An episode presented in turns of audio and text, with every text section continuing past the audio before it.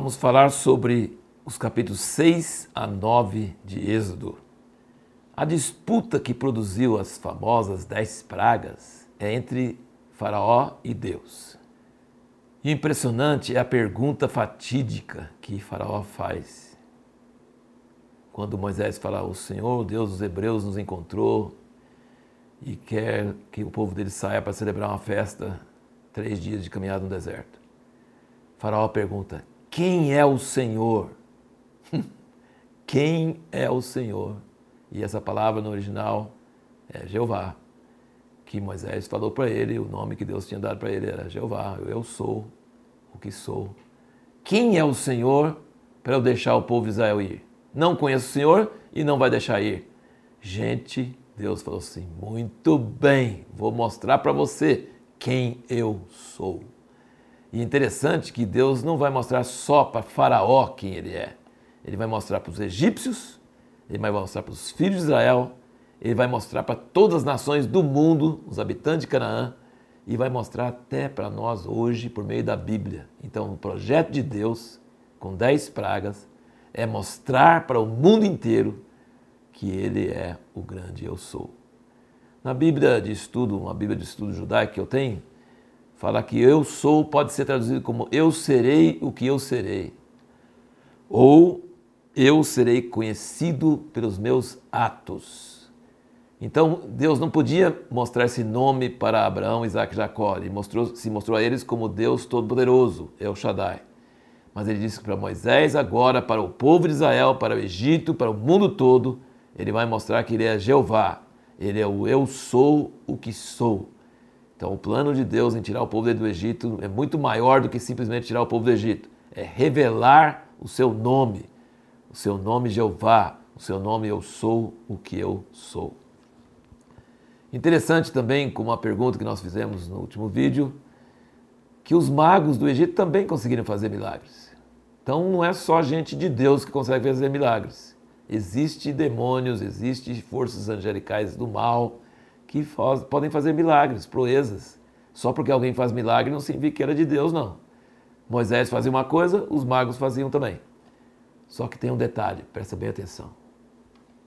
Os magos só conseguiam trazer praga, tirar nenhuma. O cajado, o primeiro sinal, o cajado que se transformou em serpente de Arão, engoliu todas as serpentes dos outros. Eles ficaram sem cajado, tinham que buscar outro cajado. E todas as pragas que eles faziam, igual Moisés fez, mas quando era para tirar, Faraó tinha que suplicar: peça ao Senhor, esse Senhor que eu falei, quem é? Para tirar a praga. E Moisés perguntava: quando você quer que tire? Amanhã? Amanhã.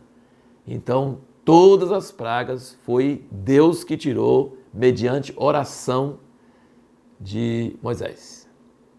Então, interessante observar que Moisés começou a ser engrandecido. Deus rebaixa a pessoa, esvazia a pessoa, mas depois ele exalta a pessoa. E ele falou para Moisés: Eu te coloquei como Deus. Deus falou isso. Eu te coloquei como Deus e Arão é o seu profeta.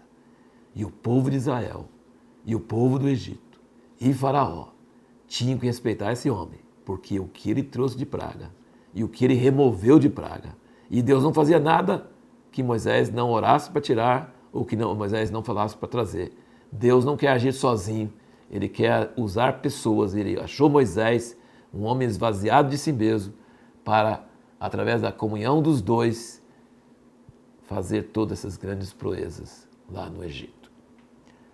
Uma coisa também interessante você observar em todos esses capítulos é que Faraó gradativamente começa a entender que não é só uma festa que eles vão celebrar que Moisés faz, deixa meu povo ir para celebrar uma festa. Aí Faraó assim, ah, vai, vai só os homens. Moisés, não. Deixa os animais. Moisés fala, não. Isso é uma coisa muito perigosa, quando o inimigo, o maior império da terra, dá uma cedida e permite alguma coisa, você não pode aceitar menos do que Deus quer que, que faça. E Moisés fala, não, não, não. Aí no fundo aí Faraó começou a descobrir, acho que esse povo não quer só fazer uma festa, não eles querem ir embora para sempre, vai levar tudo com eles. Entendeu? Então, assim, devagar, Deus não chegou de uma vez falando assim, deixa meu povo ir embora para nunca mais servir. Não, ele falou, deixa celebrar uma festa. Daí, devagarzinho, devagarzinho, Faraó tentando modificar a ordem de Deus, tentando salvar um pouquinho de honra, tentando segurar alguma coisa, e Deus falou, não, não, não. Aí ele começou, é, então o negócio é, é ir embora definitivamente. No próximo vídeo nós vamos falar o seguinte, por que, que Deus gastou 10 pragas? Por que, que não fulminou o faraó de uma vez? Tum! Né? Por que, que ele não devastou o Egito de uma vez? Por que ele não libertou o povo dele de uma vez? Gastou 10 pragas. Todo esse processo que você lê aqui é uma coisa interessante. Vamos falar sobre isso no próximo vídeo.